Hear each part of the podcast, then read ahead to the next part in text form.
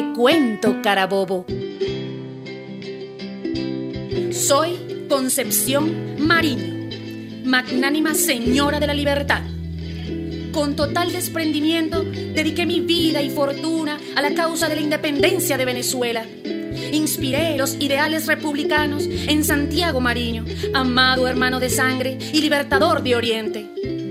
Mi hacienda, en el islote de Chacachacare, fue sitio de reuniones clandestinas para la liberación de Oriente en 1813, de cuya acta fui la única mujer firmante. Luché por la abolición de la esclavitud y en la campaña de Carabobo zarpé con mis buques hasta Jamaica para dotar al ejército libertador de las armas, municiones, uniformes y pertrechos necesarios para tan estratégica batalla.